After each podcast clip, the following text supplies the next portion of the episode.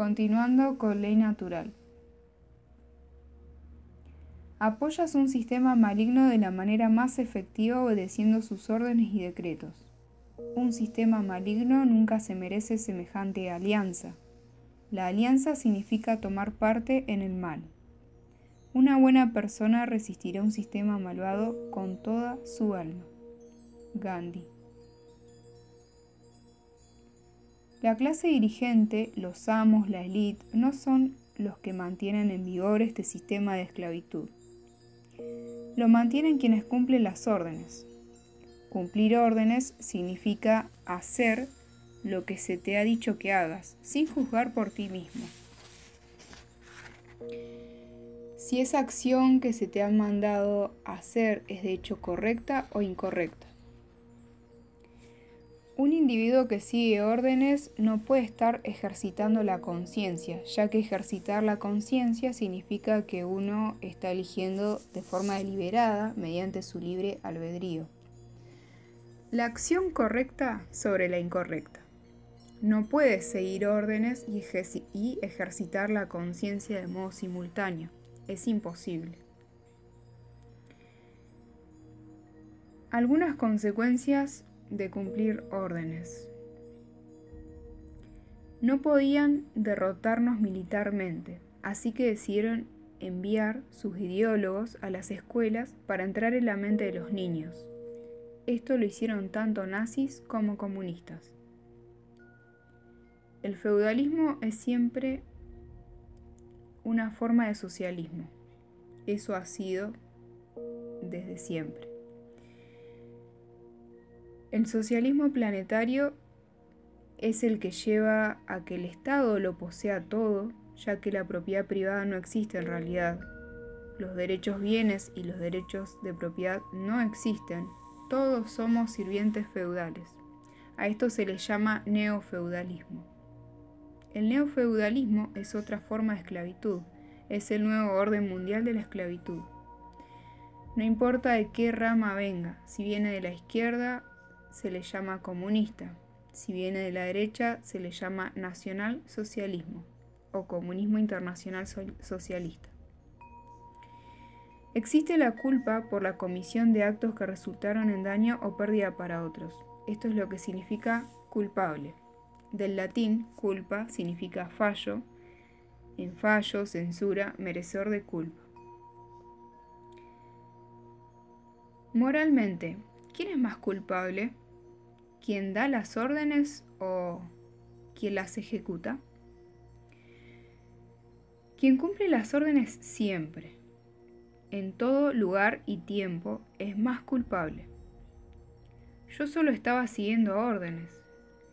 Nunca es una excusa ni justificación.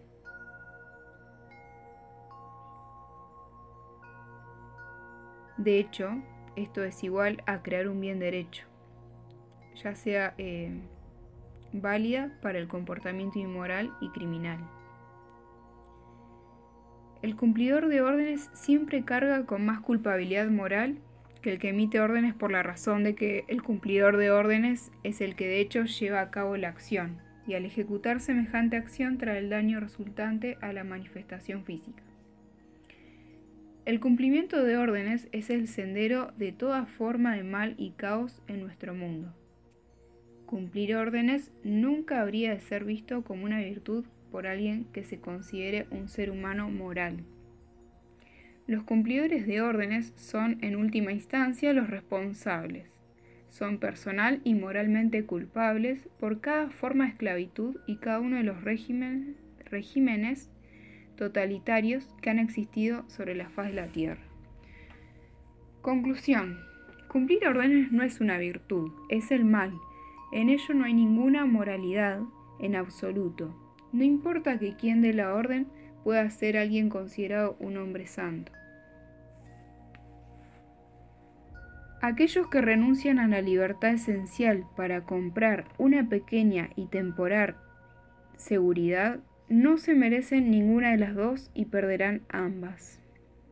Benjamin Franklin La responsabilidad personal de elegir por sí mismo la acción correcta sobre la incorrecta siempre es de uno mismo, siempre pertenece al individuo. Se puede afirmar o imaginar que es posible abdicar en otro la responsabilidad personal de semejante elección, pero en realidad la responsabilidad no se puede delegar. Un individuo es siempre responsable de sus propias acciones y punto. Acepta la responsabilidad por ti mismo, por tus acciones, tus pensamientos y palabras. Solo tú haces las elecciones, así que solo tú eres responsable de las consecuencias de tu comportamiento. La débil excusa de que tu jefe o el Estado lo esperaba de ti no contiene verdad ni justificación alguna. Al final del día, tú juzgarás tu rendimiento y la contribución que has hecho a la creación. Entonces, la mayoría de gente cree que es posible traspasar a otro individuo, grupo o entidad su derecho bien de la ley natural de defenderse a sí mismo. A través de la falsa declaración de que otro es mi protector, o de que es la responsabilidad de otro protegerme y defenderme, intentan abdicar de su responsabilidad personal que siempre les pertenece y de la que nunca se pueden desprender. Esto trata sobre el deseo de abdicar tu responsabilidad personal, de defenderte a ti mismo en otra gente, solo porque tienes miedo al caos y no quieres tomar la responsabilidad de hacerlo por ti mismo. Esto trata sobre pensar del modo, yo entregaré mi libertad para estar seguro. En ese caso, disfruta de tu segura esclavitud. Los intentos de abdicar la propia responsabilidad personal, de ejercitar la conciencia y el caer en patrones de cumplir órdenes y justificación ocasionan en la gente la condición psicológica subyacente del auto-odio. De igual manera que quien cumple órdenes no puede ejercitar la conciencia, tampoco es posible que un cumplidor de órdenes se ame realmente a sí mismo. Estos dos estados no pueden existir simultáneamente. No puedes ser un seguidor de órdenes y amarte a ti mismo, es imposible. Son condiciones psicológicas contradictorias. El auto-odio es creado cuando un trauma previo ha sido reprimido y enterrado profundamente en el subconsciente. Un ser que se auto-odia está atrapado en un ciclo de trauma, abuso y victimismo. Ocurre un trauma, hay un abusador, hay una víctima y entonces el ciclo se repite a sí mismo porque a menudo el abusado se vuelve abusador. Ese es el error del subconsciente. Proteger a la mente consciente de las experiencias traumáticas, de modo que la mente consciente no se mantenga reviviéndolas y por tanto reexperimentándolas en la fisiología. Sin embargo, si nunca traemos ese material a nivel consciente, lidiamos con él y lo sanamos. Crece y crece hasta que al final nos destruye psicológica y espiritualmente. Sacar ese material de la sombra es un trabajo muy duro es por eso que la gente no quiere hacerlo. Semejante trauma puede tomar la forma de sentimientos de insuficiencia, ya sean reales o imaginarios. Es un estado mental. Esta es una criatura Gollum, sin vida, un robot de carne conducido por la fuerza del auto-odio, que subyace en la siguiente mentalidad. Dado que yo he sufrido, yo causaré daño haciendo sufrir a otros. Están en la celda y aman estar ahí. No tienen deseo alguno de libertad. El único tipo de persona que no tiene deseo de libertad auténtica es la persona que está en el estado psicológico de auto-odio.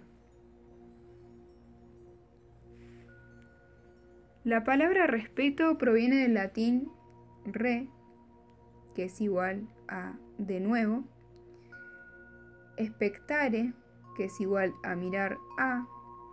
Por tanto, respeto significa mirar de nuevo a, echar otro vistazo a, echar otra mirada. Se trata de mirarte a ti mismo, echarte otro vistazo a ti mismo, introspección. El respeto empieza por ahí. No puedes dar algo que no tienes a alguien. Es por eso que los seguidores de órdenes no respetan a nadie, ya que no se respetan a sí mismos. Llegar a respetarse requiere un trabajo de introspección y sacar de las catacumbas material sombra de la que la mayoría de la gente quiere huir, pero solo el autorrespeto puede curar el auto-odio. La palabra perdida es un concepto de la francmasonería esotérica que representa un estado de conciencia que ha sido ampliamente perdido por la mayoría de los seres humanos. Para poder decir la palabra perdida, el ser humano ha de trabajar sobre sí mismo para obtener un estado de equilibrio entre los hemisferios del cerebro. En semejante estado de conciencia equilibrada, uno ha llegado a conocerse a sí mismo, así como el funcionamiento del macrocosmo que significa la ley natural. Haciendo eso, esa persona llegó a entender la diferencia objetiva entre el bien y el mal, o como estos conceptos son referidos en la francmasonería como luz, que es el bien, y oscuridad, que es el mal, o la luz, que es el conocimiento del bien y del mal, y la, y la oscuridad, que es la ignorancia del bien y del mal. La palabra perdida es no. La palabra perdida es dos cosas, es decir, un portal. Son las palabras en inglés no y now. No y saber, ambas pronunciadas no. En el estado de iluminación espiritual generado a través del conocimiento de la ley natural, el ser humano es finalmente capaz de decir la palabra perdida. No es la palabra todopoderosa. Solamente cuando decimos no a quienes reclaman ser nuestros dueños, los amos que deciden qué derechos bienes tenemos o no tenemos, dejamos de externalizar el poder a cualquiera externo a nosotros mismos. Haciéndolo reclamamos todos nuestros derechos bienes, toda nuestra propiedad que nos han sido quitada sin derecho alguno. Tristemente, muy, muy poca gente en nuestro mundo tiene el conocimiento, el cuidado y el coraje requerido para hacer esto. Debido a esto, la palabra no se considera perdida. La otra variante de la palabra perdida now, saber, saber tus derechos bienes. La razón por la que tienes que saber la diferencia entre el bien y mal, por tanto saber qué derechos bienes tienes y no tienes es porque aquellos que no saben esas cosas nunca dirán la palabra perdida a alguien que afirma ser su dueño. No dirán no. Tenemos la gran tarea de enseñar la ley natural a los demás hay una frase de Thomas Jefferson que dice, Educad e informad a la masa de gente. Esa es la única confianza segura para preservar nuestra libertad. La educación y el conocimiento son la única solución al problema. Educación deriva del latín educere, que es igual a sacar a uno fuera de algo significa sacar a alguien fuera de la oscuridad, fuera de la ignorancia. La verdadera gran obra o gran trabajo de la luz es enseñar la ley natural a los demás. ¿Ocurriría el cambio? Quizás sí, quizás no, el resultado no está garantizado.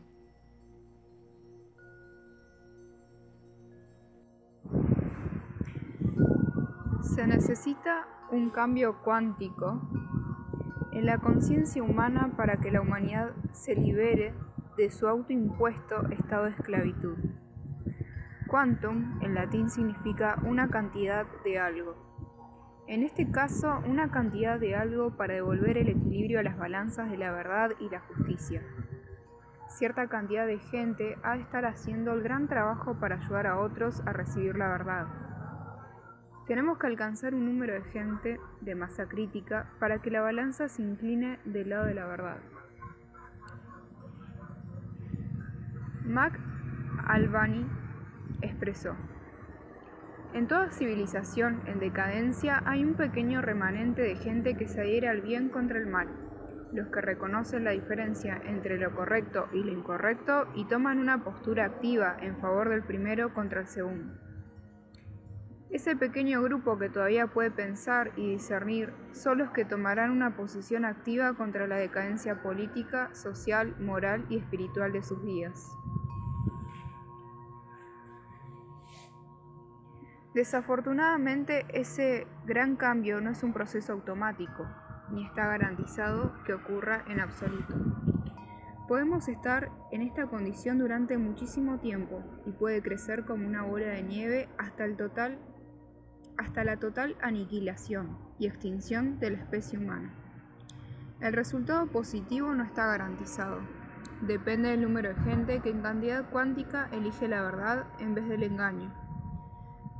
Si ocurrirá o no dependerá de la voluntad del humano de aprender la verdad y enseñarla a los demás.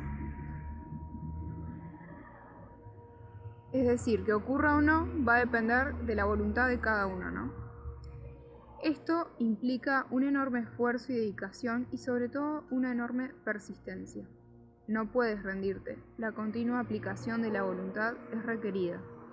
Esto es lo que resolverá este follón. La frase de la tradición alquimista, labore et constantia, que es igual a trabajo y constancia. Las elecciones del comportamiento individual, ya estén basadas en la armonía o en la oposición a la ley natural, combinan en energía y efecto y en el agregado, influyendo en la calidad de la experiencia humana compartida. Así es como se crea la realidad.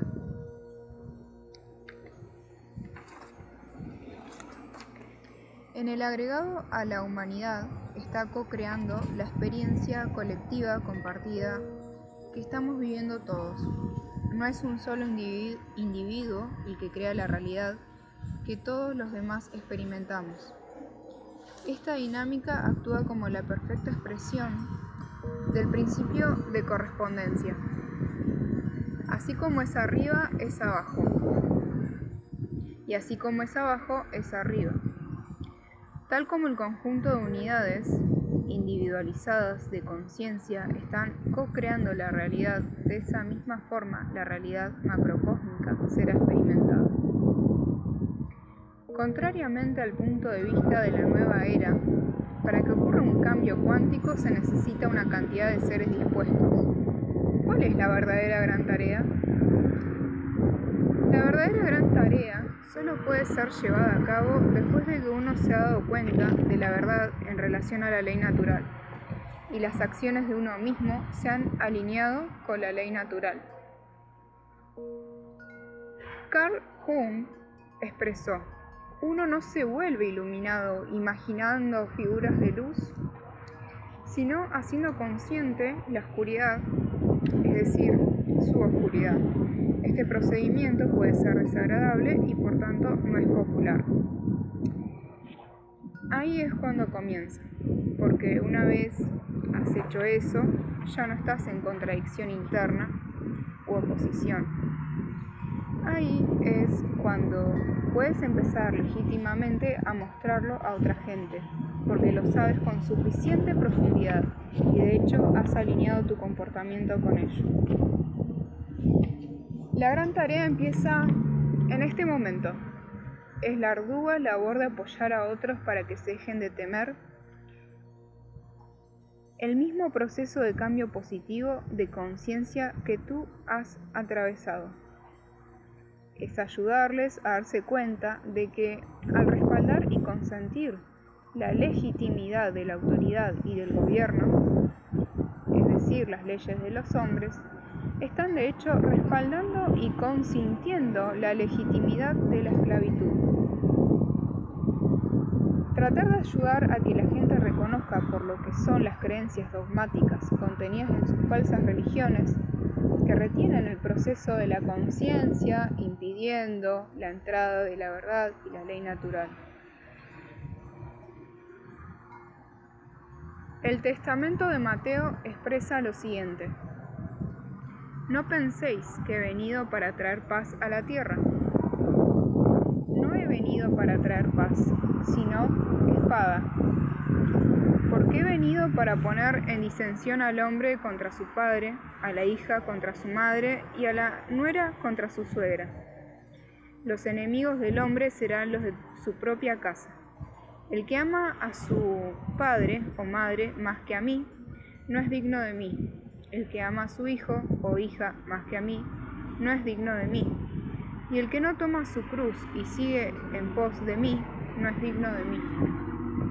El que haya su vida, la perderá. Y el que pierde su vida, por causa de mí, la hallará. Son las palabras atribuidas a Jesús en el testamento de Mateo. Jesús es igual a verdad, luz, la ley natural, conciencia crística. Muchas manos hace ligero el trabajo. Si tenemos más gente involucrada en el esfuerzo, el proceso puede ir más rápidamente y suave. Entonces, ¿contra qué libramos realmente esta batalla? Es una pregunta. La batalla es contra nuestros demonios internos, existentes en la mente. Uno, tenemos el ego, egos que son endurecidos en formas de conocimiento negativo. Es el concepto de que alguien ya sabe todo, no quiere mirar algo porque ya sabe lo que está pasando. Es la ilusión del conocimiento que puede ser peor que la propia ignorancia. La gente que está en este estado tiene un duro trabajo de limpieza mental para llegar al punto cero de no saber nada. Suelen ser super, intelectuales o prisioneros del cerebro izquierdo.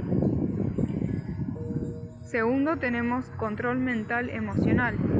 Este viene dado de un par de maneras. Una es la versión de la nueva era, es decir, si es desagradable, no quiero oírlo, no quiero verlo y ciertamente no quiero hablar a otros sobre ello. Lo ignoro y desaparecerá por sí solo. Luego tenemos, la gente tiene un problema escuchando la verdad porque no les gusta la forma en la que les es entregada. Esta gente cree que puede determinar la veracidad del contenido de la información basándose meramente en cómo les hace sentir. Eso es una falacia. Literalmente, creemos que tenemos razón al ignorar un mensaje de la verdad si ese mensajero nos resulta de alguna manera desagradable. Esto es como un ejemplo que yo suelo dar, esto queda fuera de, de lo que estoy leyendo y me gustaría compartir.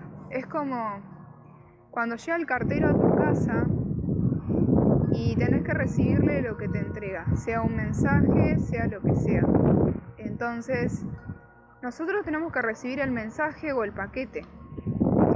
No tenemos por qué detenernos a mirar al mensajero y a empezar a juzgarlo por cómo lo percibimos, qué nos parece. No, no. A nosotros nos debe interesar el mensaje o el paquete, que de hecho la responsabilidad de recibirlo. Entonces, bien, pasando a miedo a la verdadera libertad. Tenemos, por un lado, las hojas que simbolizan el rechazo de uno a poseer responsabilidad propia, es el síntoma que se manifiesta en la copa del árbol.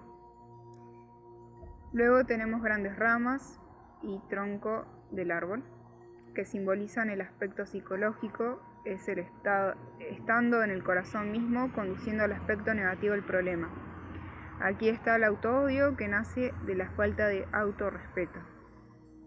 La clase de gente que quiere vivir en perpetuo rechazo con su propia responsabilidad personal porque tiene traumas anidados, los cuales les han llevado a autoodiarse y a la falta de autorrespeto. Se trata de gente psicológica, emocional y espiritualmente inmadura, no ha crecido. Se definen como esclavos y niños. No han aceptado la responsabilidad personal, que es el distintivo de la verdadera madurez.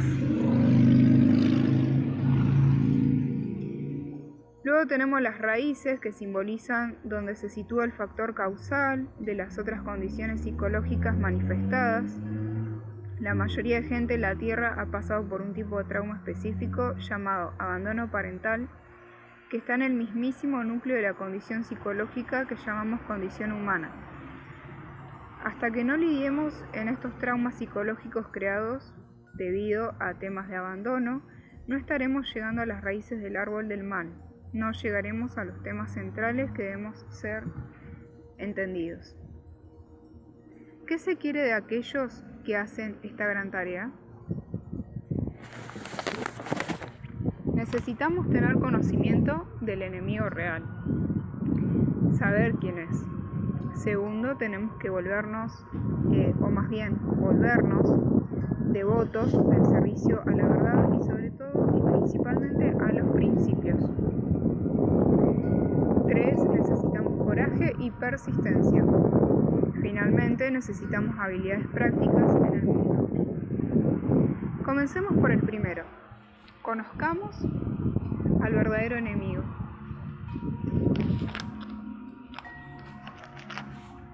El conocimiento del enemigo real es lo que tiene que venir primero.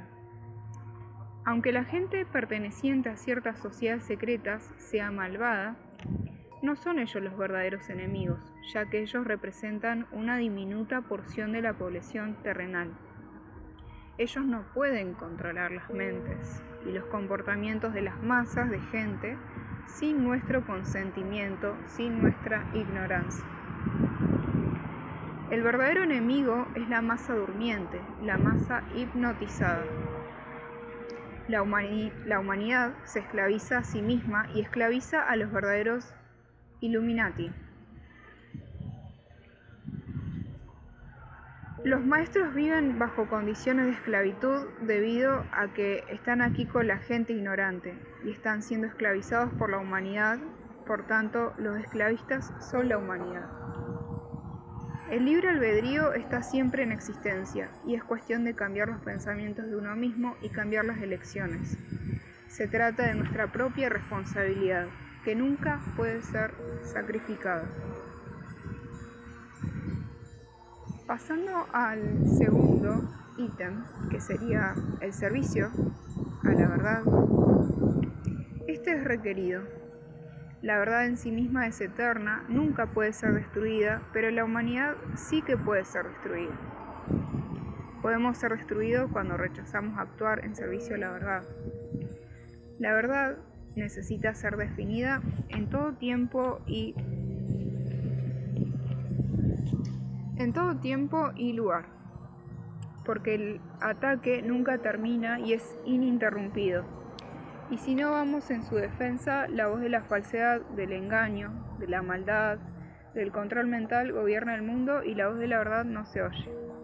Es posible para nosotros co-crear un resultado positivo en este escenario, pero esto solamente se puede lograr si nos importa lo suficiente aprender la verdad por nosotros mismos y que desarrollemos el coraje de hablarla a los demás continuamente hasta que nuestra voz de la verdad se vuelva un coro ininterrumpido como la voz de la mentira, el engaño y el control mental.